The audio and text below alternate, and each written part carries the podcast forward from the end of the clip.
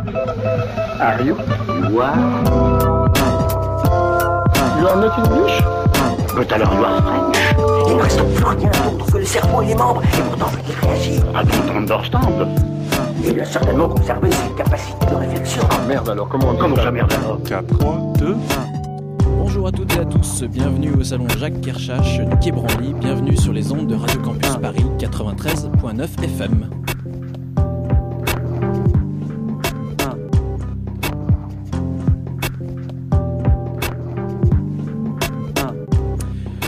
Merci d'être venus assister si nombreux au quatrième Hors les murs et le premier au Quai Branly du pôle science de, de Radio Campus Paris. Nous allons, euh, allons peut-être faire un point sur, sur l'intérêt, euh, d'une, d'une telle émission. C'est vrai que le, L'idée, c'est de sortir la radio de ses murs, parce que c'est vrai qu'on a l'habitude de voir la radio euh, dans les studios. Alors le, public, les auditeurs, euh, généralement ne, ne nous voient pas. On est un peu euh, cachés, enfermés dans nos murs. Donc l'idée, c'est de, de briser ces murs-là. Et ensuite, euh, l'idée aussi de cette émission, c'est de briser euh, le quatrième mur, le mur du public, le mur du son, euh, puisqu'il y a il n'y a pas de contact entre entre ce qui se passe entre les les, le studio et les, auditeurs généralement. Donc l'idée, c'était aussi que eh bien ceux qui viennent assister à, ces, émissions et qui les écoutent généralement, eh bien puissent être les bienvenus pour pouvoir euh, discuter et, euh, participer au, au débat que que nous allons lancer euh, aujourd'hui. Alors aujourd'hui, euh, je vais, pour le, pour l'exprimer, je vais te laisser la parole, Émile, puisque tu as été l'orfèvre de ce débat. Donc je, je te laisse la parole juste après ça.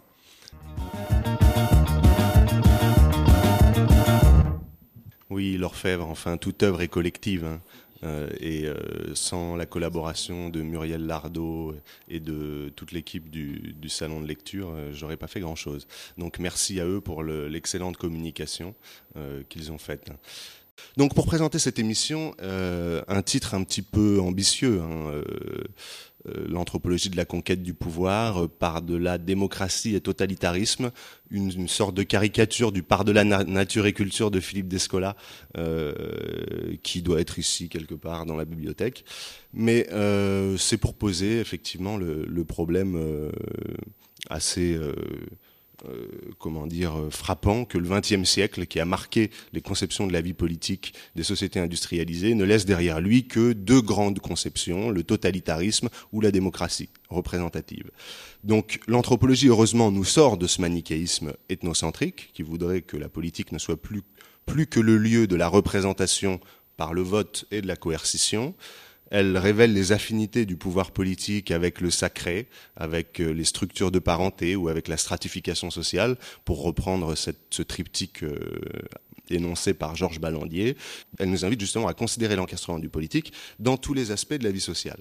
Alors, euh, pour euh, accomplir ce programme aujourd'hui, on va tâcher de faire un grand écart entre trois continents, entre l'Océanie, l'Afrique et l'Amérique, et entre différentes époques, puisque euh, nos invités ne, ne sont pas tous exclusivement anthropologues. On a également une archéologue parmi nous qui nous parlera de l'Amérique préhispanique. Mais je vais commencer par Alban Bensa, qui est le plus proche de moi.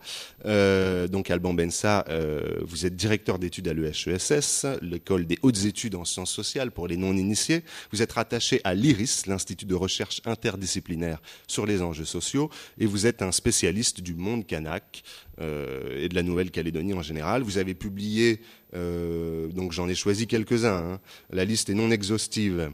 Chronique Kanak en 1995, Nouvelle-Calédonie vers l'émancipation en 1998, La fin de l'exotisme, essai d'anthropologie critique en 2006, et récemment, Après Lévi-Strauss, pour une anthropologie à taille humaine en 2010. Voilà, c'était pour vous, Monsieur Bensa. Bonsoir et bienvenue Bonsoir, parmi nous. Merci. Euh, vient ensuite Benoît Trépied, qui est un de vos doctorants, si je ne m'abuse, et qui est également un spécialiste de la Nouvelle-Calédonie. Benoît Trépied, vous êtes euh, chargé de recherche au CNRS, rattaché au CREDO, Centre de recherche et de documentation sur l'Océanie, et euh, vous avez écrit une thèse qui est consultable en ligne, qui s'intitule Politique et relations coloniales en Nouvelle-Calédonie, ethnographie historique de la commune de Coné, 1946-1988. Voilà. Cette thèse est d'ailleurs publiée, elle n'est pas que Depuis consultable an, en voilà. ligne. Un livre qui s'appelle Une mairie dans la France coloniale, qui est paru en 2010 euh, aux éditions Cartala. Voilà. Très bien, autant pour moi. C'était la fin du travail. Merci Benoît Trépied. Vient ensuite Jean-Baptiste Exé, doctorant et bientôt post-doctorant au, au, CEMAF, au Centre d'études des mondes africains, enfin peut-être pas post-doctorant au CEMAF, spécialiste des Moursis d'Éthiopie et qui euh, euh, qu'on avait déjà rencontré à l'occasion de l'émission sur le festival au festival Jean Rouge. Bonsoir Jean-Baptiste. Merci de votre accueil. Et enfin Enorago, doctorante en archéologie préhispanique au CERAP, centre de recherche sur l'Amérique préhispanique de l'Université Paris 4 Sorbonne, spécialiste des Muiscas. C'est bien ça, Enora? C'est ça, exactement. Bonsoir. Voilà. Et donc Enora nous fera une chronique sur euh, ce moment particulier et euh, douloureux de l'histoire de euh, préhispanique qu'est la, la, conquête espagnole. On le connaît assez bien cet épisode pour le Mexique, on le connaît beaucoup moins en Colombie et pourtant tu nous montreras qu'il y a des, des affinités euh, assez euh, évidentes. Eh bien je propose qu'on commence directement cette table ronde après ça.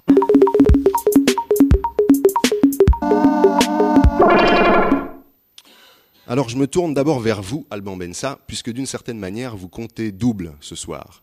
Vous comptez double parce que, non pas parce que vous avez un statut de directeur d'études, que je vous suis le plus vieux. non, non, non, pas parce que vous êtes le plus vieux, je ne me permettrai pas, mais parce que vous représentez Marie Desmartis, Desmartis euh, une de vos doctorantes, qui a publié aux éditions Anacarsis un ouvrage, Une chasse au pouvoir, euh, chronique politique d'un village de France. Alors, c'est un, un, ouvrage euh, issu de la thèse de cette jeune chercheuse qui ne peut pas être avec nous ce soir parce qu'elle est à New York. Elle fait un post-doctorat à, New York, c'est ça? Non, non, elle, elle, travaille à New York dans une revue, French Culture Studies. Voilà. D'accord, d'accord. Voilà. Très bien. Et euh, donc voilà, vous comptez double parce que vous êtes à la fois euh, votre propre porte-parole et le porte-parole de Marie Desmartis. Donc euh, voilà, dans un premier temps, est-ce que vous pouvez expliquer aux auditeurs le projet scientifique de ce livre, de cette enquête et la façon dont elle a été réalisée? Voilà, donc Marie Desmartis a, a, soutenu une thèse il y a déjà quelques années et j'ai fondé aux éditions Anacarsis une, une collection qui s'appelle Les Ethnographiques et le principe de la, collection, il y a deux ouvrages parus, celui-là, Une chasse au pouvoir, puis un autre de Myriam Congost euh, qui s'appelle Le vol et la morale. Bon. Et euh, l'idée de la collection, euh, c'est de dérouler une présentation des résultats de l'enquête à partir de l'enquêtrice, en l'occurrence elle-même, à partir de l'histoire de son enquête. C'est-à-dire de ne pas séparer euh, l'ethnographe de, euh, des personnes qu'elle a rencontrées et ne pas séparer les résultats de l'enquête de l'histoire même euh, de l'enquête. Alors, une chasse au pouvoir, c'est un, c'est une enquête auprès d'une municipalité d'une petite commune des Landes euh, girondines qui euh, connaît un bouleversement au moment des élections euh, municipales de 2001 où euh, ce, jour-là, dans une triangulaire, c'est une commune de 300 habitants, dans une triangulaire, il y a 11 euh, conseillers municipaux et ils ils se mettent pas d'accord et le pouvoir qui était tenu pouvoir de maire depuis plusieurs années par ce qu'on appelle le clan des chasseurs, par les, gens qui représentent les chasseurs de la, région, les, les, anciens du pays, etc., euh, est battu euh, dans une triangulaire parce qu'ils s'entendent pas. Et c'est une, femme, Madame Fortier, euh, qui est élue. On la somme, les chasseurs le somment immédiatement de démissionner. Elle refuse. Elle s'adresse à la préfecture, on lui dit que c'est pas possible, et euh, cette, euh, cette, dame va euh, conquérir en quelque sorte le pouvoir qu'elle n'attendait pas, si vous voulez. Elle, va falloir qu'elle se redonne une légitimité et qu'elle gagne contre ces chasseurs, contre une partie de la commune qui ne voulait pas d'elle. Et à ce moment-là arrive Marie Desmartis. Euh, qui tombe du ciel, l'ethnologue euh, idéal de Paris en tout de cas, Paris, de, mais aussi euh, de, de, la région de Bordeaux. et Marie Desmartis va être en quelque sorte happée par Madame Fortier pour aider Madame Fortier à la, à la, conforter dans son pouvoir. Alors, c'était pas du tout l'idée de l'ethnographe, bien entendu, mais elle est prise dans ce jeu d'autant plus fortement que l'élection imprévu de Madame Fortier va entraîner une réaction, des réactions fortes dans la commune. Le mai, vous savez, l'arbre de mai qu'on plante dans tout le sud-ouest est coupé, des palombières qui brûlent, des coups de feu qui sont tirés, des chiens qui sont abattus. Un climat de peur s'installe euh, dans le, dans le village.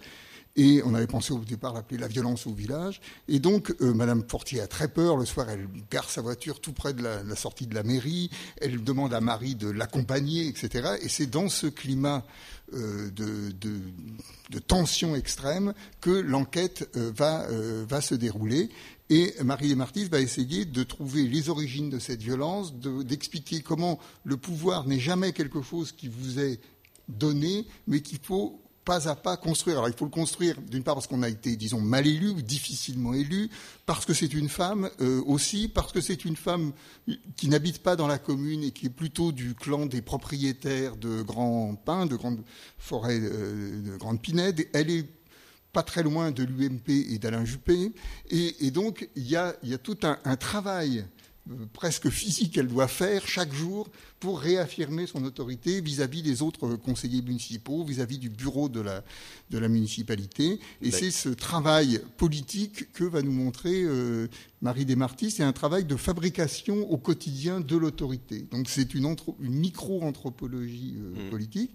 Et elle va montrer, dans une enquête historique qui accompagne, qui prolonge euh, ce, sa, sa, réflexion, elle va montrer qu'en fait, ce sont de vieux conflits qui se rejouent entre euh, les descendants des, des, premiers, des anciens occupants des Landes qui avaient été dépossédés de leurs terres de package et de chasse par la plantation des pins dans les années 1850 et euh, comment la, la, querelle entre les propriétaires et les anciens pauvres gens qui habitaient là se rejoue représentés par les chasseurs euh, représentés par les chasseurs se rejoue euh, jusqu'à jusqu'à aujourd'hui.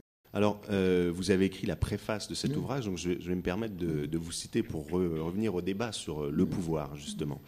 Vous dites Ce livre fait l'économie du pensum identitaire en échappant à la rhétorique régionaliste. Les traditions locales ne sont pas à l'origine des attitudes villageoises. Et vous enfoncez encore le clou. Comme l'y invitait Jean Bazin, il est indispensable de passer directement de l'ethnographie à l'anthropologie en franchissant allègrement l'écran de fumée culturaliste. Marie Desmartis ne donne ainsi aucun ethnos à ronger, bravo pour la formule, mais conduit sans détour à l'espace vibrionnant de ce que font les gens sans s'attarder sur ce qu'ils sont ou seraient. Alors là, j'ai envie de vous dire, mais la violence de la reconquête du pouvoir par le clan des chasseurs, avec d'abord l'éviction de la mère socialiste en 95, puis celle euh, en 2001, donc avec incendie, euh, menaces, etc. Euh, Est-ce que le concept de culture des chasseurs ne, permettrait pas d'éclairer de manière complémentaire à l'analyse que Marie Desmartis fait et que vous faites également de, cette relation entre dominés et dominants, les dominants étant les propriétaires, les dominés, les chasseurs, qui se rebellent. Est-ce qu'il n'y a pas aussi un élément culturel, des pratiques communes qui font que les chasseurs euh, euh, se sentent menacés avec l'arrivée, euh, il faut le préciser, dans les années 70, de, de hippies et de néo-ruraux qui viennent peupler cette commune et qui accompagnent la montée de, de maires socialistes ou écologistes, enfin d'une tendance différente de la tendance chasse, pêche, nature et tradition. Donc voilà la question. Euh, je pense pas. Que, je pense pas que on puisse évoquer, je sais pas, une, une culture euh, des Landes girondines ou du Sud-Ouest, etc. Parce que les, les mêmes euh, problèmes se posent dans toutes les communes de France aujourd'hui, euh, avec le et tout à l'heure, Benoît parlera de la Nouvelle-Calédonie où c'était encore plus massif, si vous voulez, entre les, le renouvellement des populations, entre des gens qui se considèrent comme plus anciens, comme plus légitimes, comme autochtones, etc., et puis d'autres qui arrivent pour tout un tas de raisons économiques, écologiques, euh, trouver le grand air, la nature, etc. Et donc c'est ce renouvellement de population qui entraîne une crise de la, légitimité du, pouvoir. Donc du coup, euh, je ne vois pas d'éléments culturels qui seraient caractéristiques de cette région qui viendraient jouer dans le, dans le, dans le dispositif. Ce qu'on peut en simplement des chasseurs, dire, pas de la région, mais des chasseurs, de la chasse. La chasse, c'est la position, euh, disons, symbolique. Ils ne sont pas que chasseurs. Ils, ils sont euh, entrepreneurs, agriculteurs, euh, éleveurs, enfin, exact, euh, éventuellement, ils sont surtout employés et ouvriers. Et en fait, ce qui se rejoue euh, dans cette histoire, c'est la, structure de classe de la société française. Ça, on, voit, bien. Euh, le, livre euh, montre que dans notre univers hyper, soi-disant démocratique, et, etc., qui, l'est dans, la forme et dans, les, mécanismes électoraux, etc., se, prennent en fait dans des hiérarchies très anciennes, des enjeux très anciens. Et alors, appeler ça culture, moi, j'apparaîtra plutôt histoire. Il y a une histoire, par contre, là, je, suis d'accord, tout à fait, il y a une histoire particulière des Landes, ça c'est sûr. Il y a une histoire qui n'est pas la même que celle de, de la Bretagne, hein, euh, par exemple. Je connais un peu. Euh, cette plantation des pins des Landes après la Révolution française a entraîné des, un traumatisme extrêmement profond, a bouleversé les structures sociales. Mmh. Donc, je parlerais plutôt en termes d'histoire, d'histoire incorporée, d'histoire intégrée, plutôt qu'en termes de, culture, parce qu'il faudrait. Bon, si vous voulez, le, le, terme de culture, il est. C'est un costume qui va à tout le monde. On peut, on peut le faire, on peut l'utiliser euh, très facilement. Alors que décrire des mécanismes d'autorité, d'affrontement, de réajustement, parce que le, dans ce jeu politique, rien n'est jamais complètement joué. Et c'est ça qui me paraît euh, intéressant et que peut-être dans d'autres euh, régions du monde, on n'a pas été assez attentif, on s'est intéressé aux représentations du pouvoir et beaucoup moins aux pratiques effectives d'exercice de l'autorité. Très bien. Bah, je vous incite à, lire cet ouvrage qui est euh, passionnant parce qu'il s'est très bien combiné la relation à la première personne et euh, avec les, jeux d'intrigue euh, d'une enquête assez sous tension en fait, d'une enquête sous tension et l'exactitude de la recherche d'archives et de la microethnographie d'un conseil municipal. Mais je propose qu'on passe tout de suite à une autre, un autre continent, l'Océanie, toujours en France mais bon, en Nouvelle-Calédonie. Euh, donc Benoît Trépied, Alban Bensa, c'est également euh, c'est votre spécialité. Donc euh, Benoît Trépied, vous avez euh, enquêté sur la commune de Coné. Euh, alors j'imagine qu'il y a des affinités entre la méthodologie de Marie Desmartis et la vôtre, puisque vous combinez études d'archives et anthropologie des conseils municipaux de Coné, par exemple et euh, vous arrivez, euh, enfin vous arrivez, vous étudiez euh, le, mouvement kanak au moment, en 1946, où les Kanaks accèdent à la citoyenneté et vous enquêtez sur leur progressive appropriation des institutions françaises comme les conseils, conseils municipaux. Alors, est-ce que vous pouvez, avant de parler de ce mouvement-là, revenir sur la structure des, chefferies Kanak euh, dont vous analysez la transformation avec euh, leur arrivée au conseil, euh, au conseil municipaux? Euh, alors c'est une euh, question qui n'est pas très facile parce que tout dépend de ce qu'on met derrière le terme chefferie, de même que tout dépend euh, de ce qu'on met derrière le, mot clan ou famille ou lignage ou conseil municipal ou, ou toute figure d'autorité qui en soi est une, est une figure institutionnalisée, au moins par son terme. Alors qu'est-ce qu'il y a derrière? On ne sait pas. Donc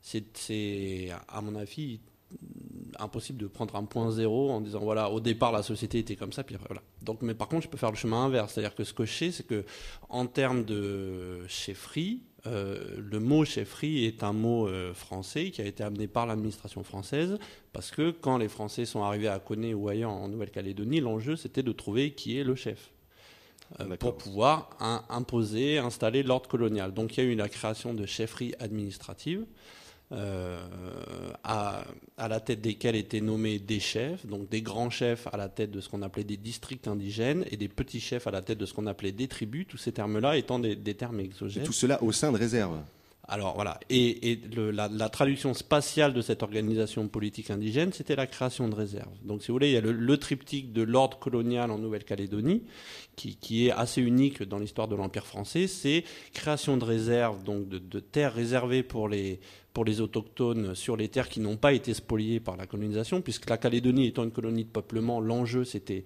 de pouvoir accaparer les terres pour installer les colons. Donc sur les terres euh, où les colons ne se sont pas installés, on a créé des réserves indigènes, et sur ces réserves indigènes, donc les Kanaks avaient l'interdiction d'en sortir jusqu'en 1946 sans autorisation, et à l'intérieur de ces espaces-là, l'administration a créé une institution politique et une chefferie, donc un chef, à la, à la tête d'un groupe de population qu'on appelait tribu. La dynamique de, de sédentarisation a fait qu'une tribu, peu à peu, dans le langage courant, c'est devenu un mot, c'est-à-dire un mot avec un chef. Voilà, un espèce de petit. Voilà. Alors, ensuite, comment tout ça a été euh, approprié en fonction des dynamiques familiales, euh, claniques, euh, lignagères, ça dépend des contextes. Dans la région où, euh, j'ai travaillé à Coné, que connaît bien Alban, qu'un certain nombre de chercheurs ont, ont, pas mal travaillé, il y a eu des stratégies qui ont été retracées, euh, en particulier donc à la fois par Alban, par Jean-Claude Rivière, etc., sur la façon dont certains clans, euh, certains ont eu des dynamiques politiques particulières au fil du temps qu'on peut retracer à partir des récits euh, qu'on recueille, euh, des récits rétrospectifs. Hein.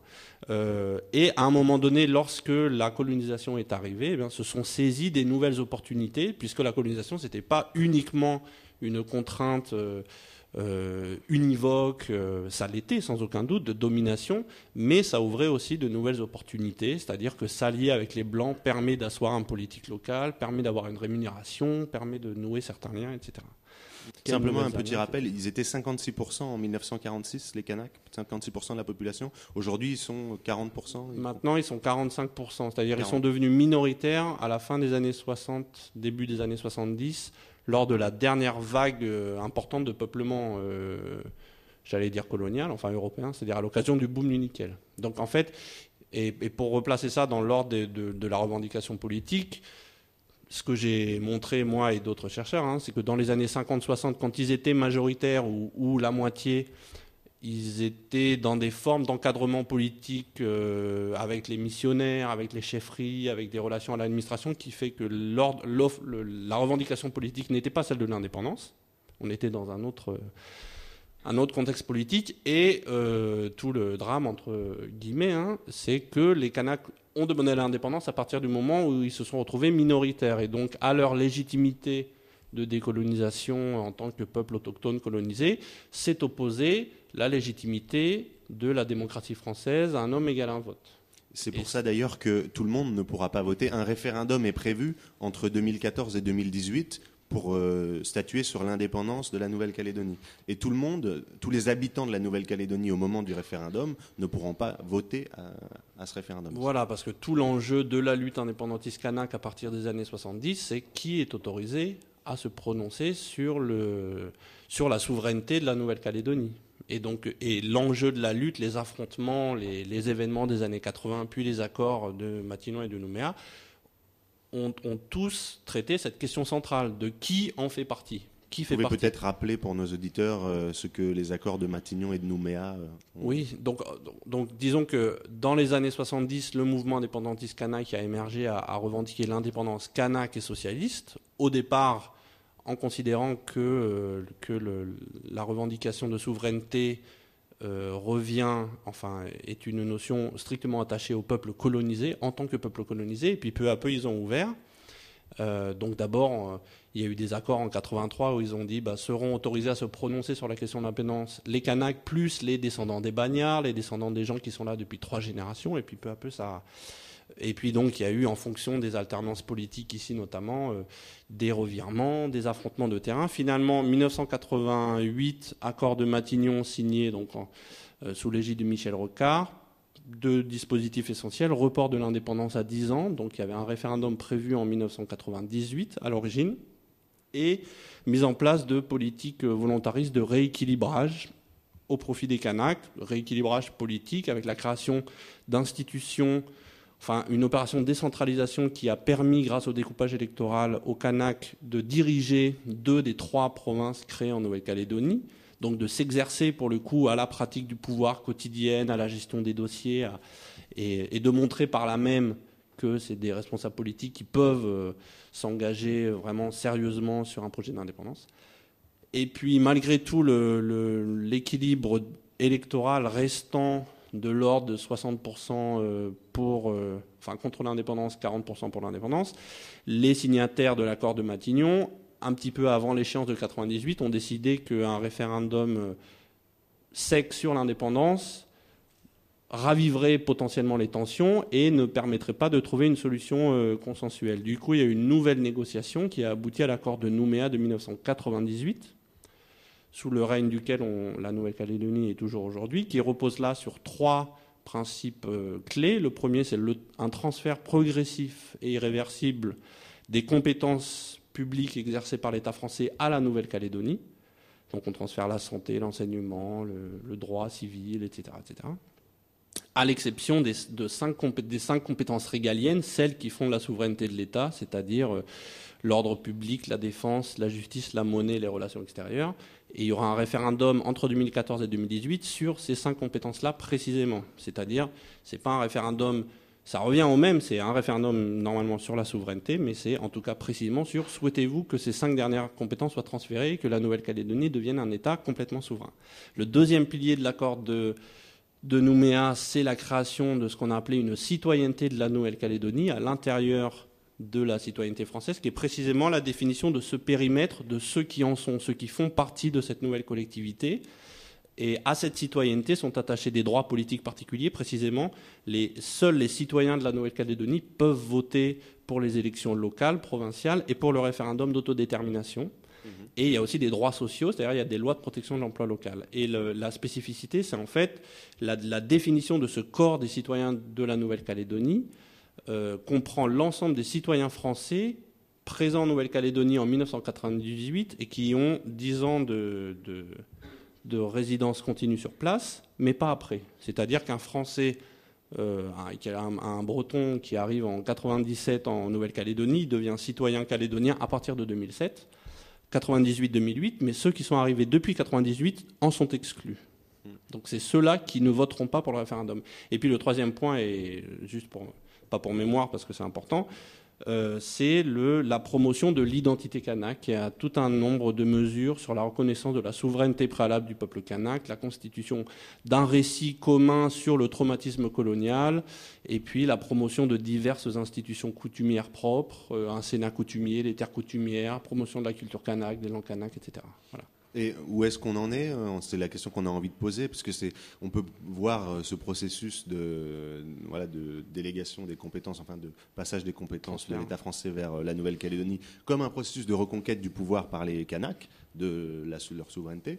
Est-ce, comment est-ce que le, référendum va être abordé? Est-ce qu'on va plutôt le faire en 2018, plutôt en 2014 Est-ce que les tendances sont plutôt à l'indépendance très majoritaire Quelles sont alors d'abord, euh, le processus de l'accord de Nouméa transfère des, pouvoirs, pas aux Kanaks, mais aux citoyens calédoniens. C'est ça tout l'enjeu. C'est que maintenant, c'est plus l'indépendance pour les Kanaks tout seuls. C'est l'idéologie destin commun qui est dans l'accord de Nouméa, citoyenneté commune avec Kanaks et non-Kanaks. Ensemble, nous formons une collectivité politique qui se distingue peu à peu de celle de la métropole. Et la question, c'est jusqu'où on se distingue? Donc, schématiquement, dans les débats qu'il y a eu récemment, parce qu'on approche de, la, date limite, il y a trois possibilités qui se sont un petit peu dégagées en termes institutionnels. Soit une indépendance complète, soit une non-indépendance, c'est-à-dire on reste dans la République française dans un statut de très très forte autonomie, de très forte décentralisation, ou alors un statut de ce qu'on appelle en droit international l'indépendance association, c'est-à-dire des États qui deviennent complètement indépendants, mais qui décident librement de déléguer certaines de leurs compétences à un autre État. Il y a un certain nombre d'exemples dans le Pacifique. Il y a les îles Cook qui ont une représentation à l'ONU, mais qui, qui ont décidé qu'elles n'avaient pas la volonté de créer une armée des îles Cook, donc elles ont des, des partenariats. Euh, cette compétence est exercée par la Nouvelle-Zélande, etc., etc. Mmh. Après. Euh, l'espace, pour le moment, si vous voulez, le, pari des indépendantistes quand ils ont signé les accords, été de dire on signe les accords, on va dans les provinces, on, fait des usines, on s'investit, on montre à tout le monde qu'on sait gérer les choses pour réussir à convaincre les non-Kanaks de nous rejoindre sur un projet d'indépendance partagé, ensemble, en disant aux non-Kanaks vous n'avez plus de lien avec la France, en particulier euh, les, colons, ceux qui sont là depuis plusieurs générations. Votre vie, elle est ici tentez le pari, rejoignez-nous, ensemble, on fait un truc ensemble. Euh, cela dit, les équilibres politiques aux dernières élections ont montré que les lignes de fracture étaient toujours un petit peu les mêmes. Donc, après, je ne sais pas. Euh, on y reviendra peut-être dans la deuxième partie du débat, euh, mais le cadre est posé. Je pense que c'était nécessaire pour les spectateurs et les auditeurs de se le remémorer. On saute tout de suite d'un continent à l'autre. pour rejoindre Jean-Baptiste Exé, et euh, les Moursis d'Éthiopie. Alors, euh, Jean-Baptiste Exé, euh, votre situation est un peu particulière autour de cette table, puisque vous ne vous intéressez pas, vous, à l'organisation politique, à l'anthropologie politique. Vous faites, qui par contre a intéressé beaucoup les anthropologues des Moursis auparavant, mais vous, vous vous intéressez à la poésie et à l'esthétique Moursi. Donc, euh, j'ai envie de vous poser une première question. C'est la suivante. Comment est-ce que, en étudiant euh, l'esthétique euh, du peuple Moursi, pour lequel la couleur est si importante, on rencontre le politique? Oui, je vous remercie de m'avoir présenté comme l'intrus de la bande, parce que c'est vrai, en fait. je me rappelle quand j'ai écrit mon projet de, de doctorat, un des arguments forts justement de mon projet, c'était de dire que je m'intéressais pas aux politiques. Parce que juste avant moi, il y avait donc eu euh, dans cette région du sud de l'Éthiopie, donc le long de la vallée de l'Omo, où il y a beaucoup de groupes d'échelle euh, très restreinte, un anthropologue pour chaque groupe, et ils étaient tous très inspirés euh, par les analyses structuro-fonctionnalistes, et ils s'intéressaient aux sociétés à classe d'âge, à l'institution des classes d'âge. Bon, et ils ont quand même abandonné relativement vite parce que ça donnait pas grand-chose. Ils autonomisaient un peu ce champ, ils essayaient de voir comment ça marchait, comment se légitimer un pouvoir qui est sans chef, donc on a dit donc euh, c'était des sociétés donc acéphales donc sans tête, sans chef. Après on s'est aperçu non il y a quand même les anciens donc c'est gérontocratique c'est un peu mais qu'en pratique c'est toujours beaucoup plus compliqué que ça. Et on arrivait à des descriptions un peu formelles euh, du truc mais ça, ça marchait pas trop. Surtout tout le monde remarquait qu'il y avait beaucoup de choses esthétiques. Ils voulaient pas s'en préoccuper, mais ils remarquaient qu'il y avait toujours des noms compliqués, des poèmes, des ornements sur le corps. Les Moursis sont euh, les mais, les femmes aussi sont connues pour le plateau, donc qu'elles insèrent dans la lèvre inférieure. C'est un peu les images qu'on a tous. Mais ça, ils en parlaient absolument pas. Moi, je me suis dit, c'est quand même bizarre, un, plateau en argile de 15 cm dans la lèvre inférieure, c'est pas rien. On fait pas ça de manière tout à fait gratuite. Alors, les analystes précédents, donc, autonomiser un champ dit du politique et rejeter tout l'esthétique de côté. Moi, je me suis dit, un peu comme en musique, il y a eu la face A, rapport de force, raid guerrier, tout. Moi, je vais faire la face B, esthétique, plus douce, euh, expressive, euh, voilà. Donc, je me suis je me suis dit, j'ai ce corpus libre. Mais je partais au tout début avec l'a priori partagé avec mes prédécesseurs que c'était relativement autonome et que ça n'avait pas forcément de lien.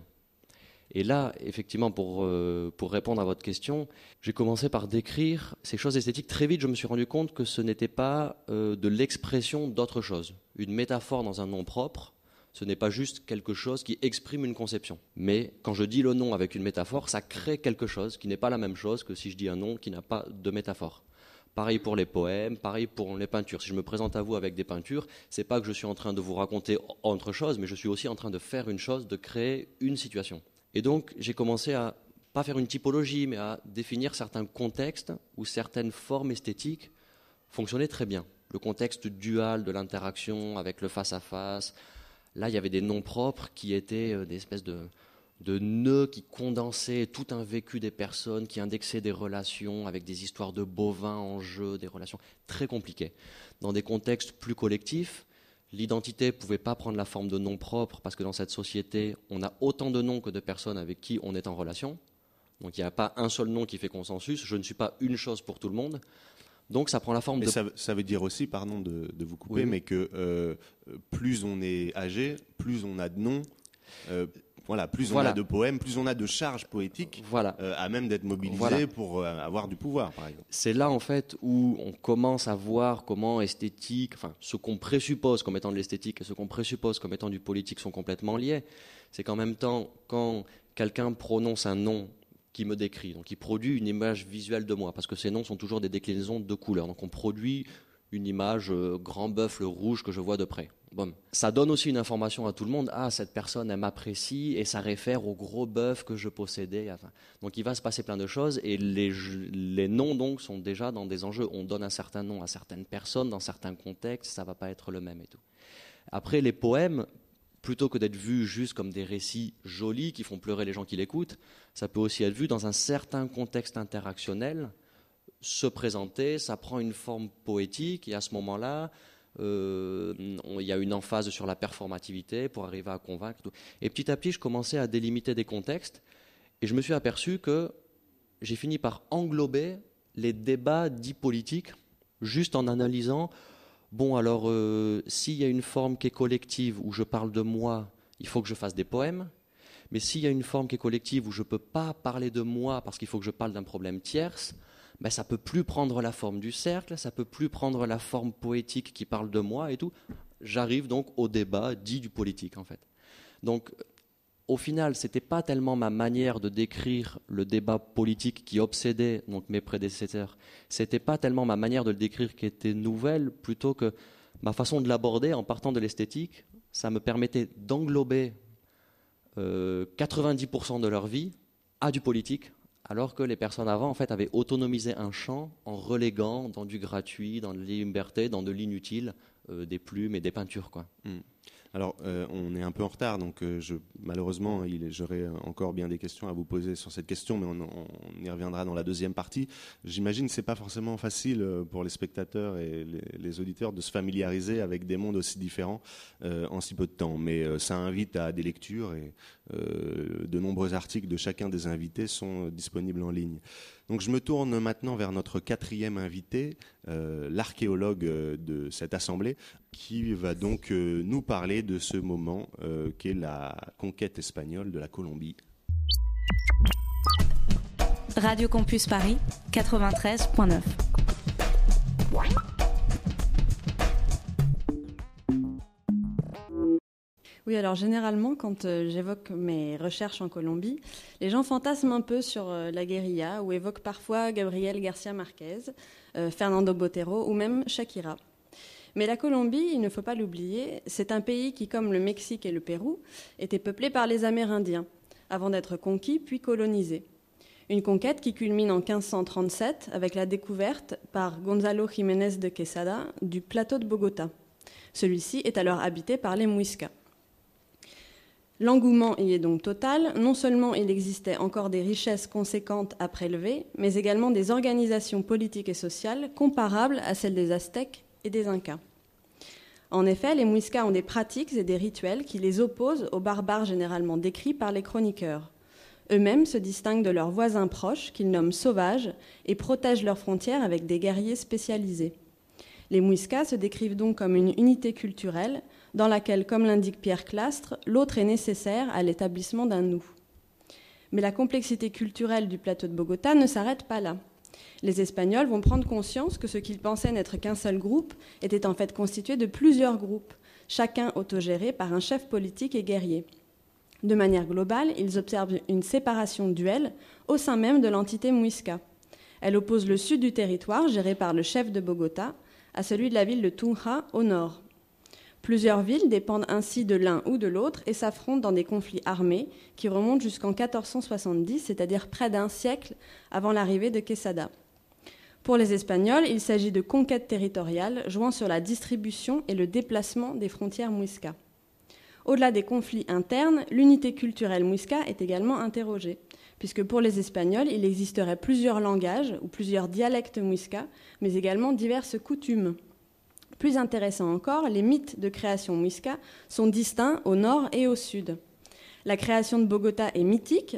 Elle se fait sous la forme de couples de divinités fondatrices, un personnage donc masculin assimilé au soleil créateur et un personnage féminin lié à la fertilité et l'enfantement. En revanche, au nord, la création de la ville de Tunja n'est pas due à un couple mythique, mais à un chef politique, parfois confondu avec la divinité masculine décrite à Bogota.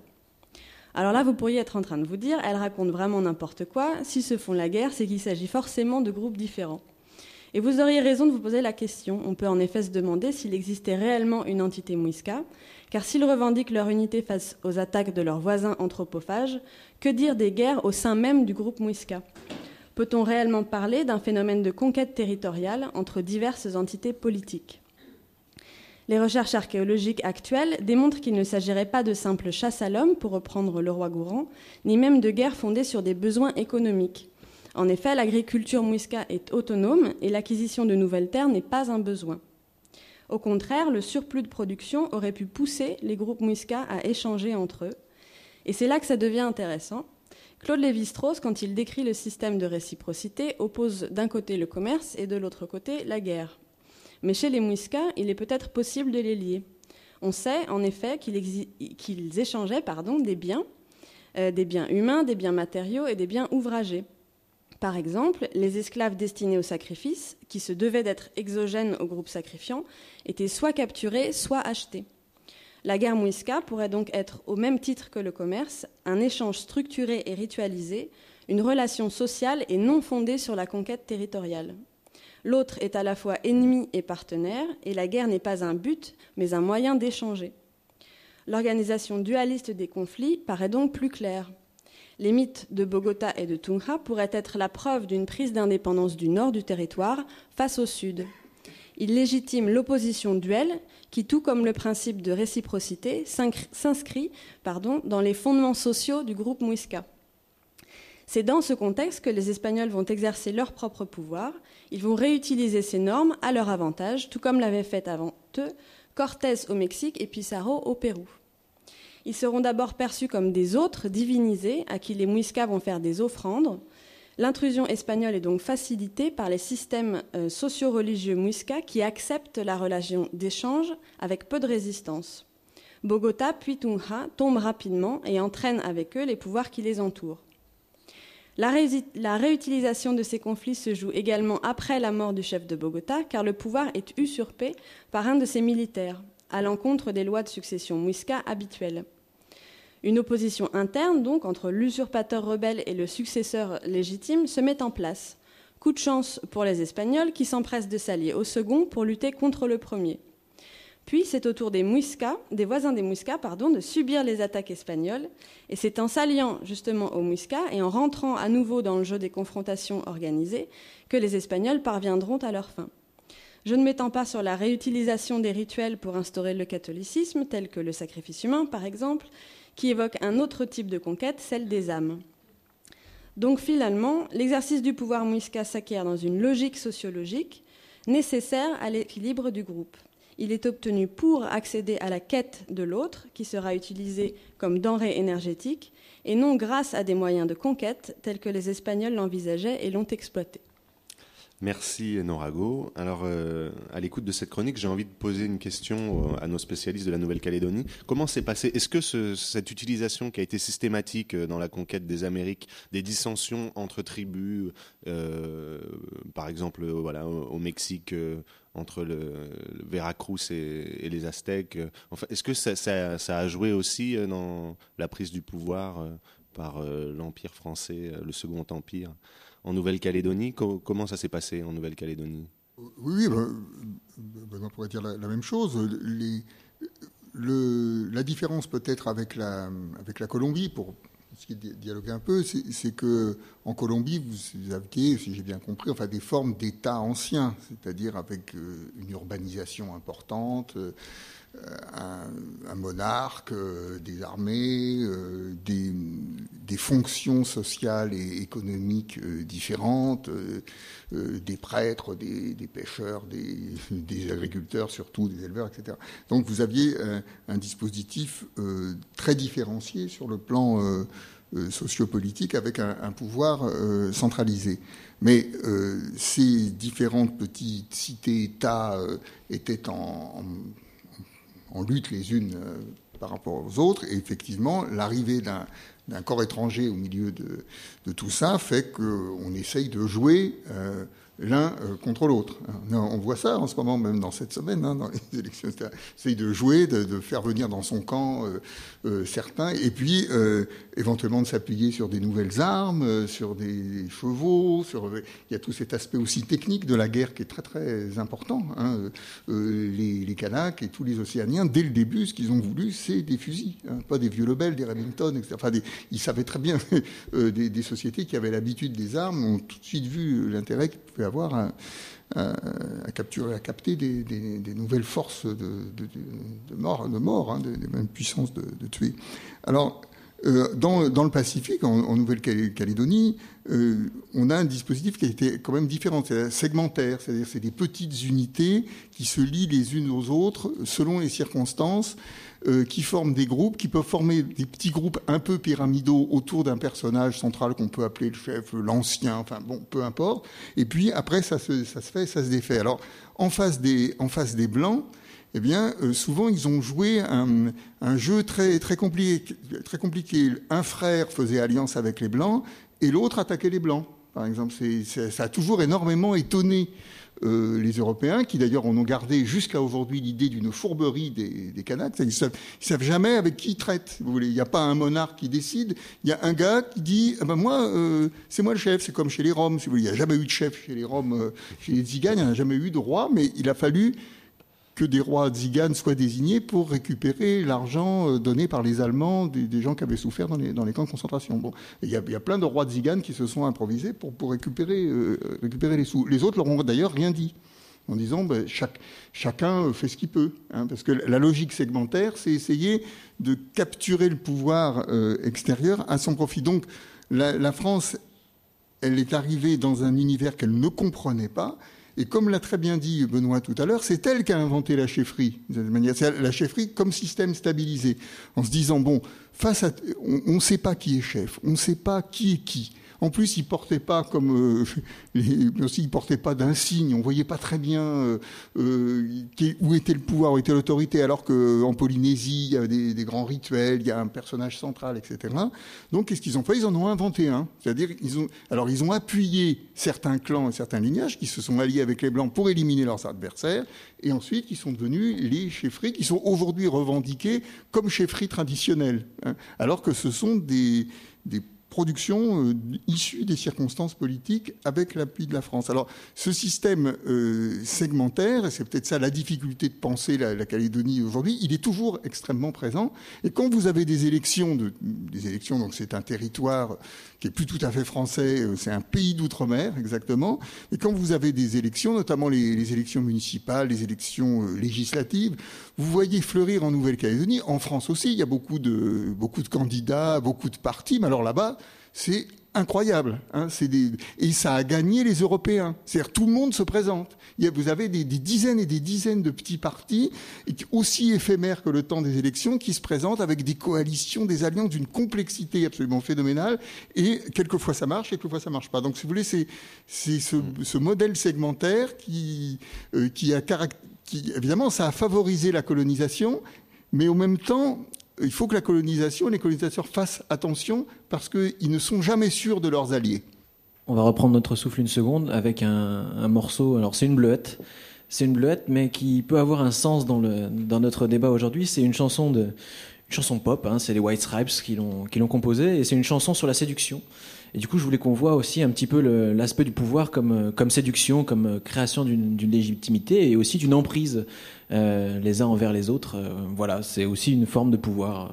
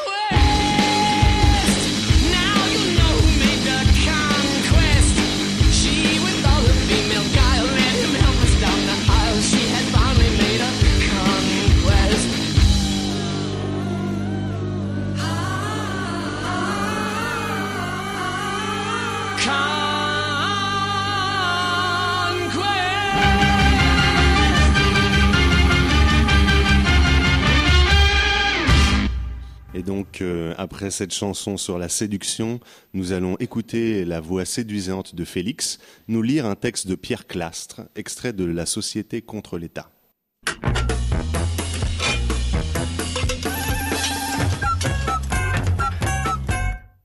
Oui, alors j'ai voulu vous lire aujourd'hui un, texte de, Pierre Clastre qui a beaucoup travaillé euh, malgré sa, très brève carrière d'anthropologue, puisqu'il est mort, il est mort très jeune, mais il a été un élève de Lévi-Strauss et il s'en est euh, éloigné assez rapidement et il a fait un recueil, euh, enfin ses articles, puisqu'il n'a jamais écrit de, livre à proprement parler, il a écrit une série d'articles qui ont été recueillis dans un livre qui s'appelle La société contre l'État et il lui a particulièrement travaillé sur les, Indiens du, Paraguay.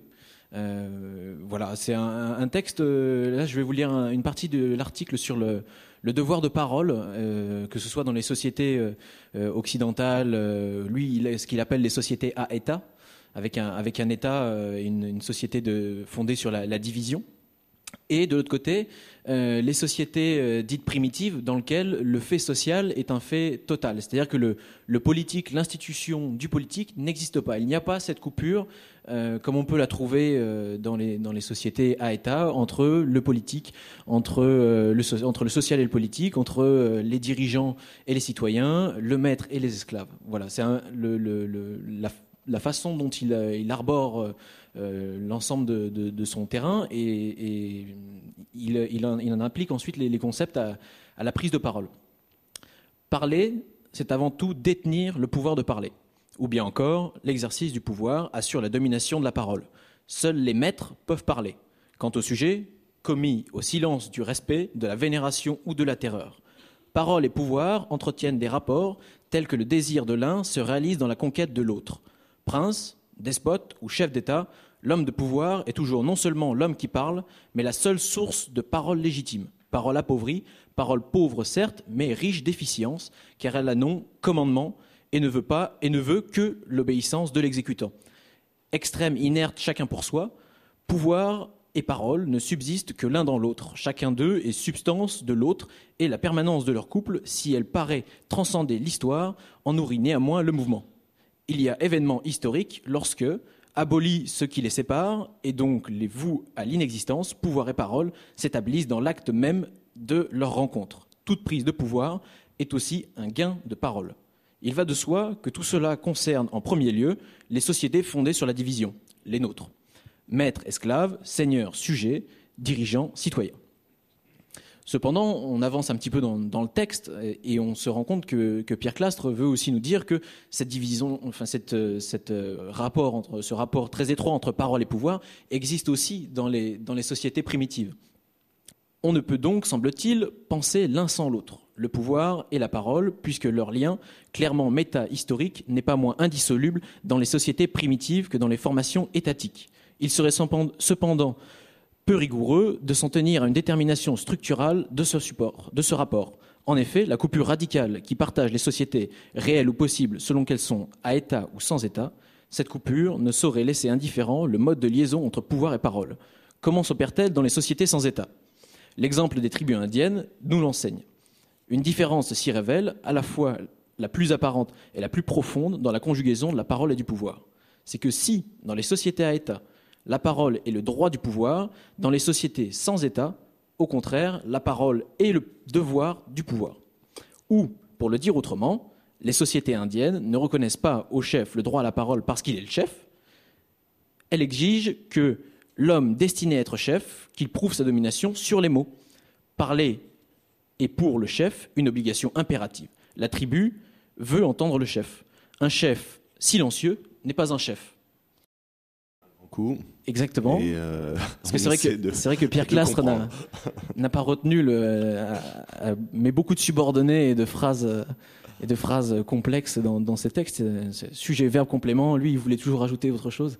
Euh, mais, c'est, vrai que cette, ce texte-là permet quand même de poser la, la question. Alors du coup, je vais, la, je vais me tourner vers, vers nos invités sur le rôle de, de la parole, et sur l'imbrication de la parole et du pouvoir dans leur, sur leur terrain, savoir comment est-ce que euh, la, conquête du pouvoir euh, au sein de, de, ce de ces sociétés, qu'elles soient en Nouvelle-Calédonie ou, euh, ou du côté de, de l'Éthiopie, Comment est-ce que cette, euh, cette parole, ce, qu'on pourrait appeler euh, en termes weberiens le, le charisme, qu'on pourrait rapprocher de la, puissance charismatique, euh, comment est-ce qu'elle est gérée, prise en compte? Est-ce que c'est quelque chose qui, compte dans la conquête du pouvoir ou est-ce que c'est quelque chose qui, au contraire, est annihilé par un certain nombre d'autres, événements? Qu'est-ce que vous, vous avez vu sur vos terrains? Et peut-être commencer par, par Alban Bensa, sur les, à la fois sur le, terrain de, de la Gironde et le terrain de de la, de la Nouvelle-Calédonie. On peut peut-être le laisser à, à Benoît Trépied. Non, sur, sur, le terrain de la Gironde, qui par euh, Marie Desmartis euh, interposé, donc qui est notre, notre espace aussi politique, euh, politique français, dans le livre de Marie Desmartis, on voit très bien que Madame le maire ne peut conforter ou bâtir son pouvoir que euh, sur euh, un exercice de la parole euh, qui est un exercice de la décision et qui est un exercice de l'autorité, de la suggestion, et qui la rend cassante, coléreuse, parce que le, psychologique est complètement déterminé par le politique, pratiquement toujours, et qui la rend fragile et agressive, parce qu'elle doit en permanence asseoir sa légitimité, et donc le timbre de sa voix et tout ça, Marie l'analyse très bien. Tous les moments de conflit dans les décisions, les ruses qui doivent être prises. Alors, c'est la vie ce que j'ai appelé la politique, la politicienne, la vraie, c'est-à-dire celle où euh, tout le monde ici certainement l'a déjà pratiqué, plus ou moins dans les associations, dans les, réunions, etc. À quel moment j'interviens, à quel moment je me tais, à quel moment je fais parler. Euh, euh, mes, mes, supporters. Dans les émissions radio. Dans les émissions radio, mais il se trouve que j'ai dirigé un laboratoire là, effectivement, euh, enfin pas très longtemps, mais euh, suffisamment longtemps pour me rendre compte que euh, là c'était de, la, de l'anthropologie politique en acte, tous les jours, si vous voulez. Hein, et donc ce que décrit bien Marie Desmartis, c'est le rôle de la parole, et on le voit bien dans nos démocraties, là, dans nos les émissions, etc. C'est des espèces de, de matchs verbaux, et nous, ce qu'on fait, on décrypte, parce qu'évidemment, dans la parole politique, la parole politique, elle doit séduire. On a parlé tout à l'heure de séduction, là, je crois que c'est important, et elle doit mentir. Hein, C'est-à-dire, elle doit dire autre chose que ce qu'elle, qu'on croit qu'elle dit. Donc d'ailleurs, toute la vie politique est fondée sur le commentaire. Euh, mais quand vous avez véritablement le pouvoir, ou du moins quand vous accédez à une légitimité plus forte, vous pouvez vous retirer de, la parole. Mitterrand, euh, le, chef, par exemple à Ouvéa, dans l'île d'Ouvéa, tragiquement, enfin connu pour des événements tragiques, euh, j'ai une amie linguiste, là, Françoise Rivière, qui travaillait, donc elle enquêtait avec des linguistes et avec des, des canaques. Et certains personnages lui répondaient jamais. Et elle pouvait pas travailler. Il, il répondait pas aux questions. Il disait, il parlait de toute façon jamais dans la journée. Et ils m'ont dit, non, ceux-là, c'est les gens vraiment de très haut rang. Tu peux pas, peux pas travailler avec eux. Et sur la Grande Terre où je travaille aussi, effectivement, euh, disons que c'est pas la, le, le rang euh, suppose qu'on ne parle pas. Hein, voilà. Alors, c'est le contraire de ce que disait Pierre Clastre, puisqu'on euh, exige du chef dans les sociétés sans État qu'il parle. Alors d'autres parlent, il y a des porte-paroles, il, y a des porte-paroles, mais euh, la personne qui a le plus haut rang euh, ne, ne, parle pas, parce qu'en quelque sorte, sa légitimité est suffisamment forte pour qu'elle n'ait pas à s'expliciter, qu'elle n'ait pas à se justifier. Jean-Baptiste Exé, peut-être sur les Moursis, puisque ça a l'air vraiment de faire écho avec ce que vous nous racontiez sur les Moursis. Chez les Moursis, dans les débats politiques, euh, il y a deux choses sur lesquelles ils ne peuvent pas euh, faire reposer la légitimité et arriver à convaincre les gens. C'est les choses extérieures à eux. Les choses extérieures à eux. Un code de loi, un lignage, un héritage, une richesse. C'est pas parce qu'ils sont le fils d'eux qu'ils ont du pouvoir, c'est pas parce qu'ils sont riches qu'ils ont du pouvoir. Ça, euh, pour tout un tas de choses systémiques, ça marche pas. En même temps, leur vécu personnel à eux, il est déjà inclus dans chacun des noms. J'ai chacun, j'ai avec toutes les personnes avec qui j'interagis, dans mes noms inclus un vécu particularisé. Mais dès que je dois le présenter à un collectif pour faire consensus, ça marche pas. C'est pas le registre comme j'ai. Donc qu'est-ce qui me reste? Il me reste la performance. Et la performance, ça donne quoi? Ça me donne une surévaluation du rôle de la parole. Donc, d'une certaine façon, les Moursis font un peu comme les sophistes. Ils sont moins à essayer de dire regardez là-bas, c'est vrai, il y a la vérité qui est là, et moi, je fais un discours qui exprime la vérité qui est extérieure à moi. Leur but, c'est arriver à retourner les gens, à convaincre, à susciter l'adhésion. Et donc, on est en plein dans, on est en plein dans ce cadre. Et c'est pourquoi aussi, souvent, le discours religieux et le discours politique ne sont pas très loin. C'est qu'on est toujours obligé de se servir du discours pour convaincre. On a beau être dans le juste, à un moment donné, il faut réussir à convaincre les gens qu'on est dans le juste. Et si on n'a pas cette capacité performative, on a beau être le plus fort, le plus de richesse, si on n'arrive pas à avoir un peu d'accord des personnes, ça ne marchera pas. D'accord. Benoît Trépied. Euh, pour, pour, ajouter euh, à la discussion, à, à la réflexion, moi, je, je, pensais à, à, un apparent paradoxe dans le cas de la Calédonie, c'est qu'effectivement, il y a d'une part des, des codes euh, discursifs qui sont pas les mêmes euh, qu'ici, c'est-à-dire qu'effectivement, le, le, comme, comme l'a dit Alban, hein, c'est parler bas, certains ne parlent pas du tout, et puis il y a des porte-paroles, mais ce ne sont pas les chefs. Donc le, le, pouvoir politique dans le monde kanak se, se juge pas à l'aune de celui qui a euh, la plus grande tchatch, pas du tout. C'est plutôt l'inverse, complètement. Donc, quand, voilà.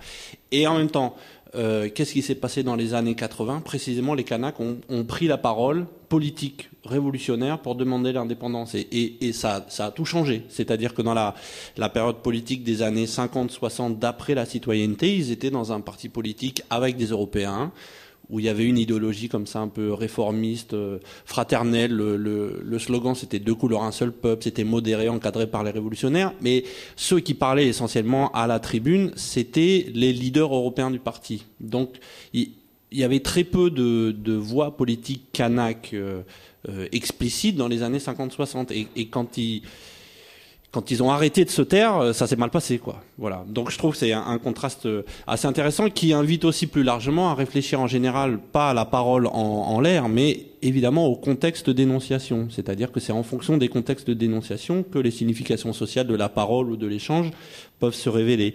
Et je pense que, alors à, à plusieurs éléments, effectivement. Euh, il y a des discours qui se jouent dans à la maison avec la famille vraiment dans la maisonnée des discours privés qui parfois sont très polémiques et notamment sur l'histoire politique sur l'histoire de notre famille par rapport à ceux d'en face etc tu sais eux c'est pas des vrais machins. En fait ils sont venus d'ailleurs c'est des étrangers qu'on a accueillis. Ils se prennent pour je sais pas qui maintenant avec la chefferie administrative entre parenthèses justement parce qu'il y a un jeu là-dessus. Mais en fait c'est pas eux les vrais chefs les vrais chefs chez nous etc qui est très très différent du discours public euh, lors des mariages, des deuils, des discours cérémoniels, où là on va on va ré, réaffirmer publiquement l'ordre politique local en disant l'histoire des clans, l'histoire des arrivées, etc. Mais alors avec un langage beaucoup plus euphémisé, voire complètement imagé. Donc euh, et ça évoque un peu ce, ce dont on parlait à l'instant, avec des, des presque des clins d'œil, etc. que doivent saisir les gens, etc. Et puis il y a aussi parler aux colons parler euh, à l'éleveur, parler aux gendarmes, parler aux missionnaires. Et là, eh ben, il y a un ensemble de, de pouvoirs qui sont attachés à cette parole-là. Et du coup, il y a, va y avoir des ressources cruciales. Par exemple, ceux qui parlent aux colons, c'est ceux qui parlent français. Il faut parler français parce que dans la région, alors ça dépendait des coins, mais en général, en Calédonie, les, Européens ne parlent pas les langues kanak et, et surtout pas à Koné. Quasiment, euh, d'ailleurs, pour, pour ainsi dire, aucun Européen parlait euh, les langues locales. Du coup, les quelques Kanaks qui savaient parler français, c'était une cette ressource linguistique, ça devenait un vrai pouvoir politique parce que parler aux gendarmes ou parler aux colons, parler aux missionnaires, c'est c'est pas seulement décrire la réalité, c'est euh, inciter sur certains aspects et puis en taire d'autres et donc valider euh, des versions, etc., etc. Il y avait un jeu comme ça et évidemment le j'allais dire le chaînon manquant à tout ça là, c'est c'est parler aux colons, parler aux gendarmes, parler aux missionnaires et parler aussi à l'ethnologue qui arrive. Donc c'est-à-dire pourquoi? Parce que les gens ont jamais spontanément de raison de parler.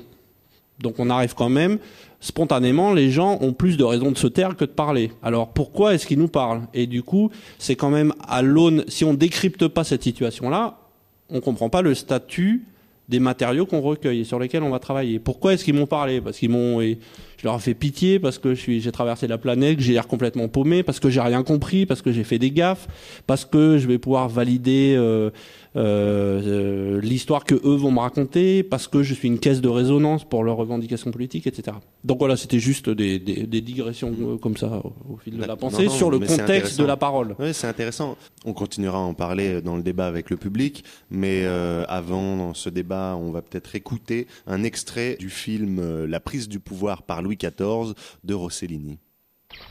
Le roi, le roi, après tout, c'est un maître comme un autre? En Angleterre, on lui a coupé la tête au roi. Et il n'y a pas eu de tremblement de terre, ni d'éclipse. T'as tort de dire ça. S'il n'y avait pas de roi, il n'y aurait pas de palais. Et s'il n'y avait pas de palais, nous n'aurions pas de travail. Bon, un roi meurt, il en vient un autre. Et s'il était si puissant, ton roi, il serait le maître chez lui. Oui, allez, assez causé. Le travail nous attend. Alors voilà, le contexte est celui de la jeunesse de Louis XIV, le traumatisme de la Fronde et euh, la nécessité euh, pour un peuple d'avoir ou pas un roi. C'est une manière euh, symbolique de poser le problème des grands hommes voilà, euh, posé par Maurice Godelier, mais qu'on rencontre partout dans l'anthropologie. Euh, je pense dans le cas de la Nouvelle-Calédonie à Jean-Marie Djibaou. je, pour les Moursis, je ne sais pas, mais peut-être qu'il y a aussi une façon, une, une, production, une fabrique des grands hommes. voilà, qu'en est-il de ces, ce lien entre les grands hommes et, et le, la communauté? Alban Bensa enfin, c'est difficile de répondre ça en général, mais ce que je peux dire simplement, et c'est valable pour, pour Jean-Marie Chimbaou, c'est que on ne peut devenir grand, c'est-à-dire grandir, en supposant qu'on n'ait pas de légitimité du tout héritée, etc. Parce qu'il y a aussi des, grandes familles, des grands noms, euh, euh, des personnages euh, qui sont bien installés, etc. Puis d'autres qui sont plus euh, à la conquête du pouvoir. Et souvent, euh, les gens qui se sont lancés, comme l'a bien dit Benoît, en politique, c'est des gens justement qui n'avaient pas euh, de statut traditionnel fort. Ils sont lancés en politique ou en religion. Hein, parce que la religion et la politique en Océanie, c'est absolument pareil. Hein. donc, peut-être qu'ici aussi d'ailleurs. Donc, la construction du, du pouvoir ou d'une position me semble, dans les travaux en, ce moment, toujours reposer sur, en Mélanésie et en tous les cas en Nouvelle-Calédonie, sur le maintien ou la, justification, l'établissement euh, d'un soutien par les ancêtres. Et c'est frappant dans les textes de Chimbaou, dans ses prises de parole. C'est frappant dans quantité d'autres récits sur lesquels je travaille ou que j'ai recueilli ou que d'autres ont recueilli, etc. C'est euh, qu'on ne peut pas euh, tirer sa force uniquement de soi-même.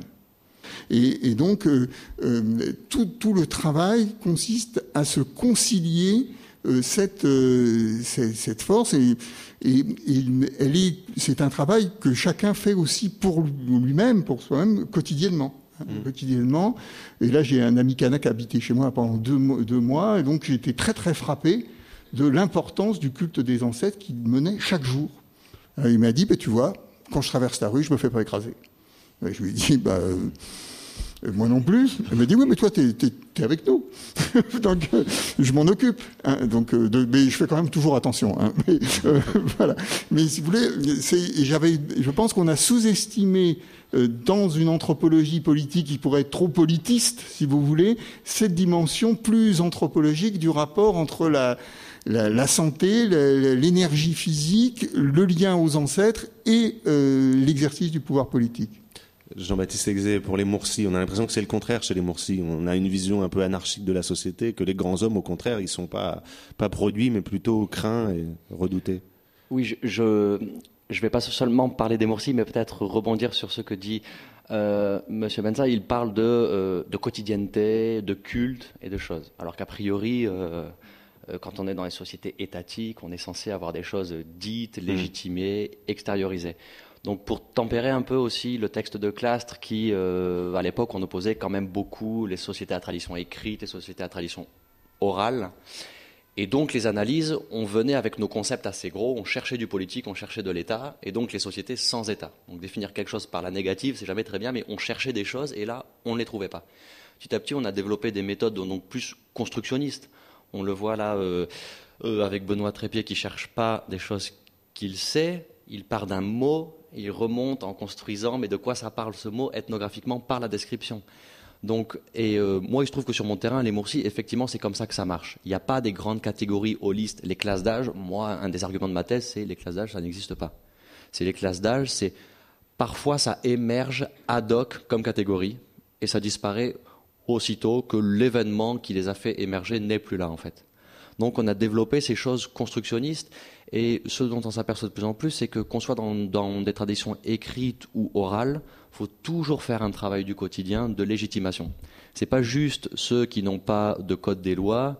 Euh, il n'y a pas que qui ont la nécessité de tout le temps parler, de tout le temps dire et de tout le temps euh, dire le pouvoir en fait. Nous aussi, on a tout un tas d'actions à faire.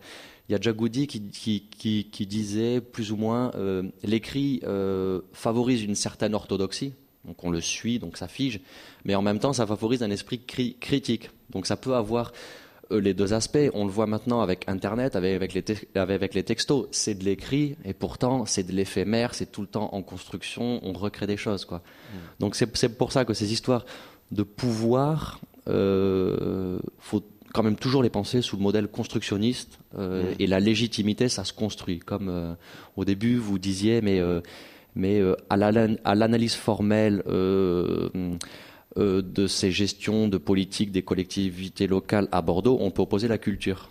Oui, mais la culture, ça veut dire que c'est quoi? Ça veut dire qu'il y a eu de la culture des chasseurs. Voilà, mais ça veut dire culture, ça veut dire habitude, ça veut dire apprentissage. Ça veut dire qu'il y a tout un tas de dispositifs qui au quotidien fait apprendre des choses à des gens. Donc même ce qui est figé, à un moment donné, il faut bien le figer, il faut vérifier que ça tient. Quoi. Donc il y a mm. toujours un travail au quotidien. Oui, donc on va passer maintenant au débat avec la salle. Et juste avant ça, une petite pause musicale, Félix. Une pause musicale euh, choisie une nouvelle fois, pas par hasard. C'est une, une, chanson interprétée par Jacques Marché, un, un proche de l'international situationniste euh, qui officiait euh, à la fin des années 60. La chanson s'appelle La mitraillette et c'est aussi euh, pour, pour signifier, un peu comme pour les événements d'ouvert, euh, que la violence fait partie intégrante des processus de prise et de conquête du pouvoir et aussi dans l'exercice du pouvoir, c'est toujours la violence, euh, l'épée de Damoclès qui pèse, qui pèse sur, sur le, les citoyens, les dirigés, les esclaves c'est toujours ça qui, qui, va, qui va toujours faire qu'il y a un dominant ou un dominé. Déjà la mère à la maison nous criait Vivez vos passions par la fenêtre. Et j'appelais tous les copains, les petites filles des voisins pour aller tenir dans nos mains la mitraillette. C'était celle d'un très vieux cousin qui avait rougi du stalinien dans l'Espagne en fête. Plus de hasard, plus de destin, on se disait c'est pour demain. On la ferait claquer dans nos mains. Mitraillette. Faut dire que les syndicats bordels nous pourchassaient dans les ruelles rien qu'à nos têtes.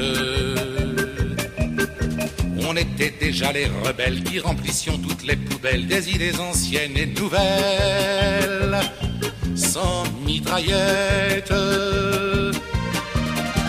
Curé salaud, patron pêle-mêle, vous n'aurez pas longtemps fidèle. La fête. Il y aura le jeu du plus on empaillera le flic modèle.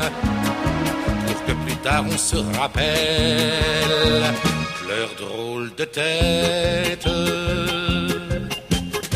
Faut dire qu'on y mettra du cœur, les pétroleuses étaient nos sœurs.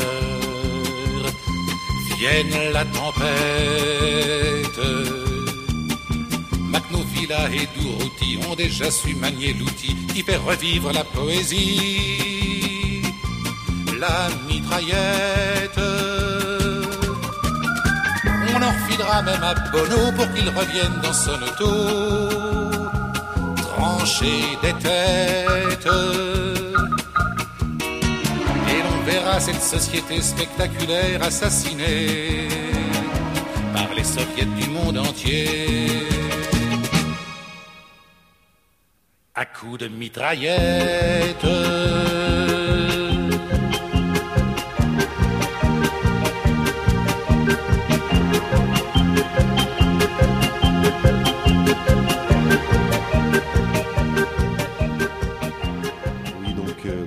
maintenant la troisième et dernière partie de cette émission consacrée à vos questions. Donc euh, voilà, euh, la qualité dépend de vous. Oui, bonjour. Donc euh, moi je m'appelle Cyril et je suis analyste média et journaliste culturel. Et euh, alors en fait, j'avais une première question et euh, Monsieur Exé en a fait surgir une deuxième. Donc euh, je ne sais pas si c'est possible, si on a le temps de. Oui, oui, les deux questions. Donc la, la première, c'est tout à l'heure, euh, quand vous avez parlé de... Alors je ne sais plus le nom de l'ethnie que vous étudiez, je suis désolé. Les Moursi. Voilà, vous avez parlé que euh, chez les Moursi d'une d'une forme d'anarchie.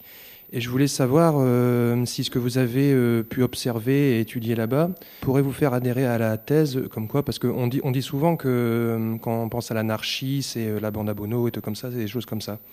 Or, il y a toute une branche dont on parle peu, ou en tout cas pas beaucoup, de, la pensée anarchiste, qui, est que l'anarchie correctement réalisée, l'anarchie qui refuserait le terrorisme et choses comme ça, arriverait à réaliser l'ordre sans le pouvoir. Est-ce que euh, ce que vous avez pu euh, observer étudier pourrait... euh, ça, ça peut vous évoquer ça, l'ordre sans le pouvoir? Alors j'ai absolument aucune connaissance sur la littérature anarchiste, donc je ne vais pas me risquer à co- comparer ça, mais je vois où vous voulez en venir. Et euh, d'abord, excuse-moi Émile, mais c'est Émile Gailloso qui a dit anarchie, c'est pas moi. J'aurais pas osé. Vrai. non, en fait, oui, pas de pouvoir centralisé veut pas dire qu'il n'y a pas d'ordre et euh, de micro-pouvoir, de contre-pouvoir. Ça veut juste dire que c'est pas centralisé euh, dans un groupe, dans une personne qui aurait une armée, qui aurait des moyens légitimes, de manière extensive, d'appliquer son ordre à lui sur les autres. Moi, comment je vois les Moursis, c'est vrai qu'on a un peu l'image tra- traditionnelle, la solidarité africaine, où tout le monde s'aide dans les villages, on est tous égaux, l'enfant des uns, c'est l'enfant des autres et tout. Pas du tout. Là, on est chez les Moursis dans un système polynéolitique où chacun essaie de, de trouver sa place. Il n'y a pas de chef, on hérite de rien du tout, et le but, c'est de gagner sa place.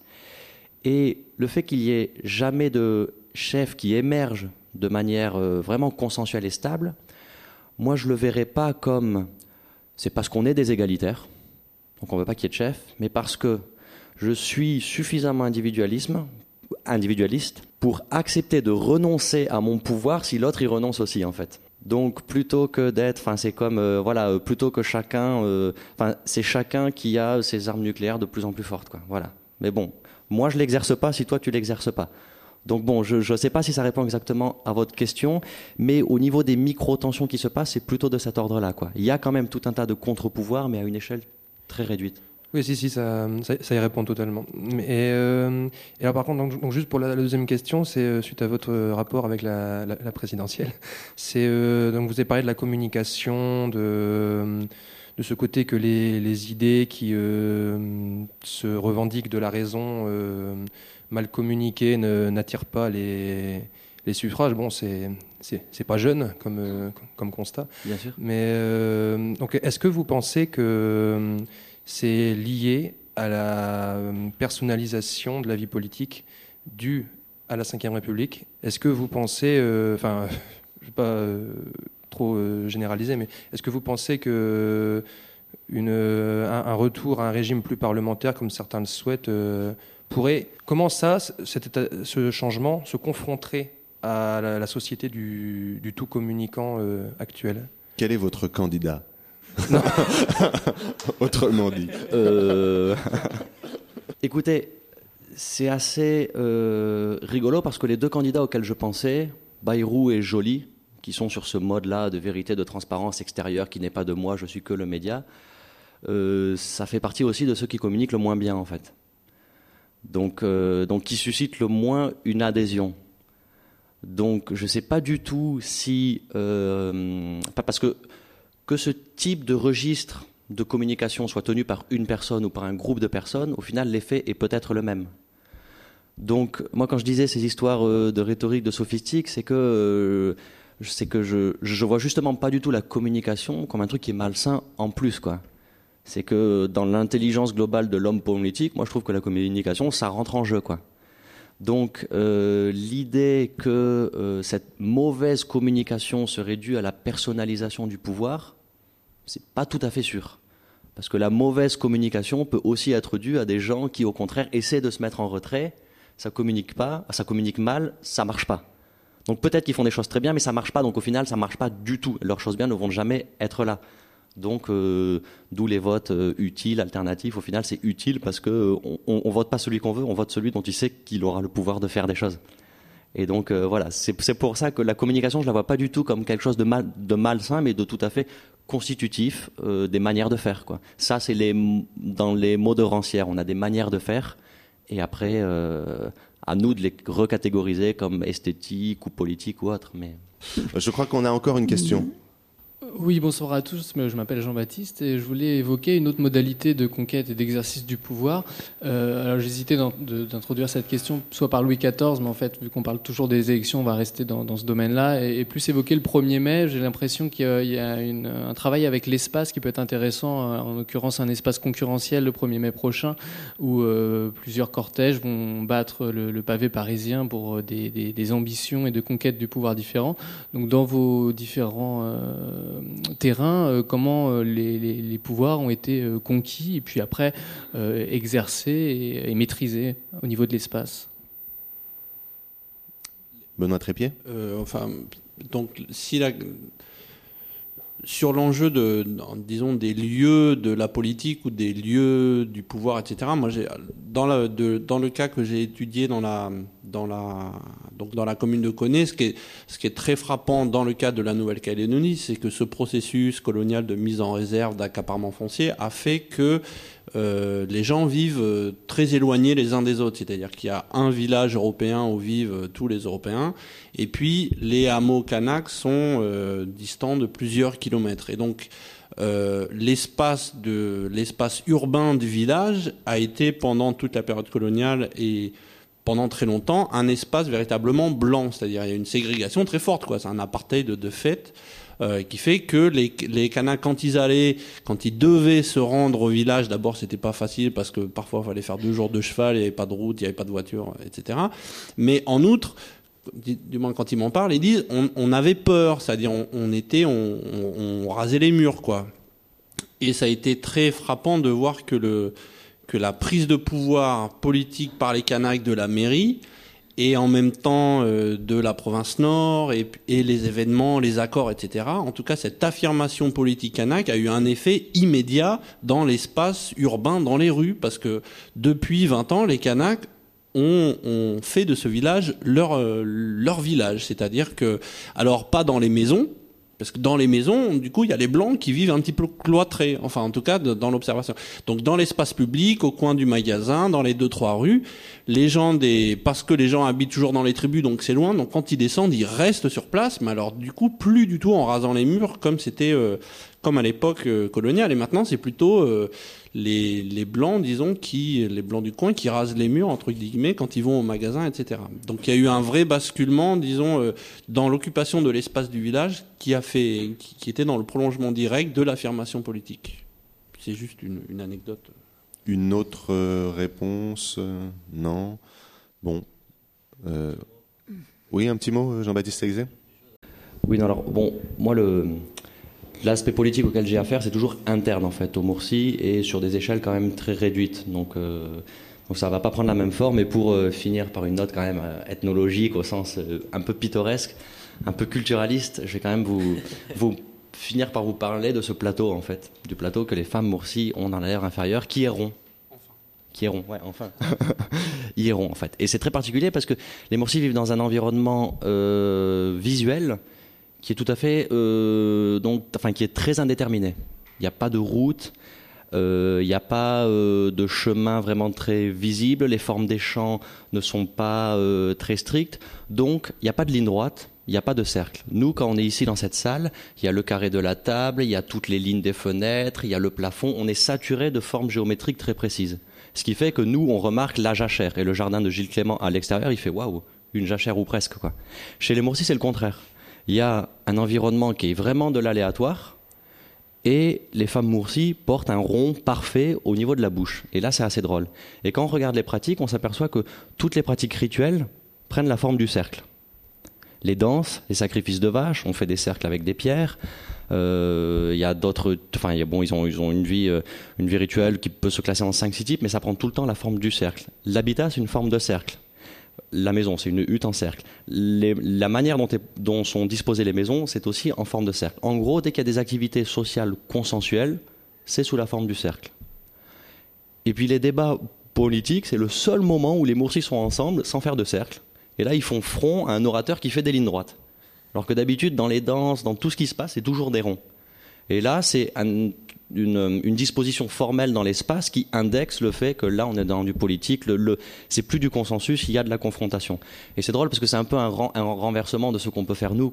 Quand on est quand des gens sont à l'église, on fait au contraire front à un officiant avec lequel on est plus ou moins d'accord.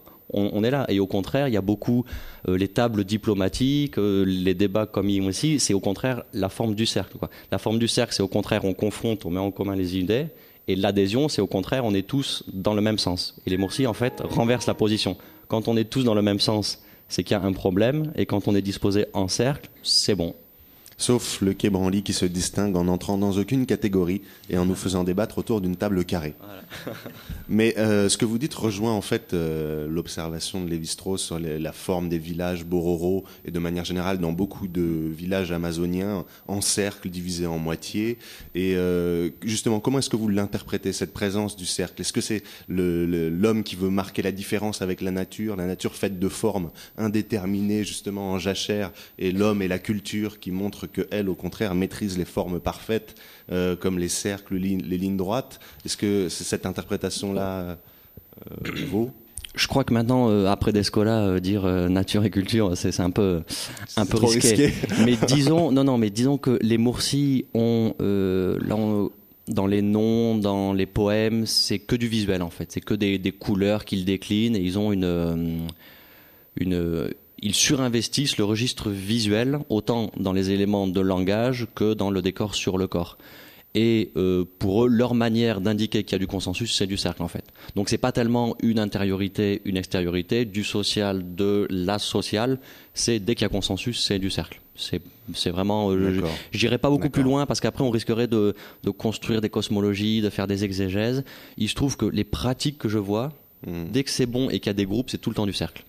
Et le, la, la seule autre occurrence de cercle que je vois, c'est sur la femme qui a ce plateau. Et ça a un peu la fonction que le problème des rituels et des danses, c'est que dès que c'est fini, ben, le cercle, il s'évapore, il n'existe plus. Donc le consensus, la pratique du consensus, elle n'existe plus. Et là, ça permet de maintenir dans l'espace visuel cet index du consensus, ça permet que ça suit les personnes et les corps. Alors que euh, euh, le rituel, ça nécessite l'événement, le groupe, la performance. Quoi. Bon, eh bien, c'est sur. euh, Ah, Benoît Trépied voulait ajouter quelque mini, chose. mini, remarque, c'est que il y a aussi une autre stratégie, disons, d'enquête, c'est de demander aux femmes pourquoi vous portez un truc rond dans la bouche. Ce qui évite de, enfin, je veux dire, j'imagine tout à fait que Hmm. que, que ça vous est familier, mais c'est c'est-à-dire que des fois, on peut aussi poser des questions aux gens qui peuvent expliquer des, des significations sans forcément essayer de faire de l'exégète. euh, Hmm. sur lequel on n'a aucune, de toute façon, aucun matériau. Donc après, on dit, ah, tiens, c'est marrant, c'est. Enfin, oui, peut-être c'est marrant, mais on peut aussi demander parce que des fois, les gens ont des réflexions qui valent les nôtres.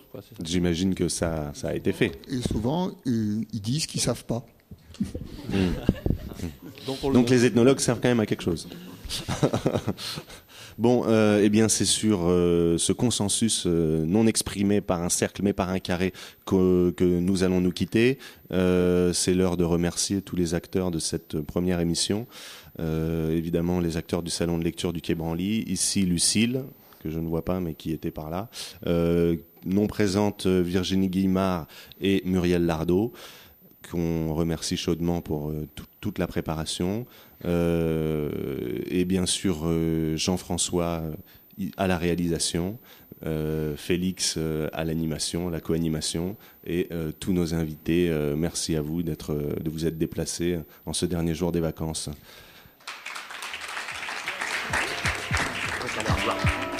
Il me reste plus rien d'autre que le cerveau et les membres, et pourtant il réagit. À tout understand. Il a certainement conservé ses capacités de réflexion. Merde alors, comment on dit Comment ça merde alors 4, 3, 2,